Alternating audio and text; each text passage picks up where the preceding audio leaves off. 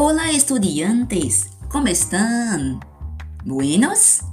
Soy la maestra Angélica. Vamos a estudiar sobre artículos. ¿Qué son los artículos? Artículos son palabras que acompañan sustantivos. Por ejemplo, la casa, una muchacha, los chicos, las escuelas. Bueno, los artículos son divididos en dos grupos. Primero grupo son artículos definidos o determinados.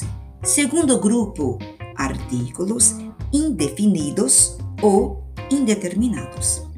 ¿Cuáles son los artículos definidos o determinados?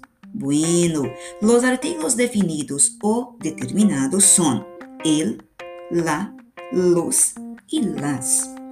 Y los artículos indefinidos o indeterminados, ¿cuáles son ellos? Bueno, los artículos indefinidos o indeterminados son un, unos, una y unas. Muy bien, chicos, adiós, hasta luego. Gracias.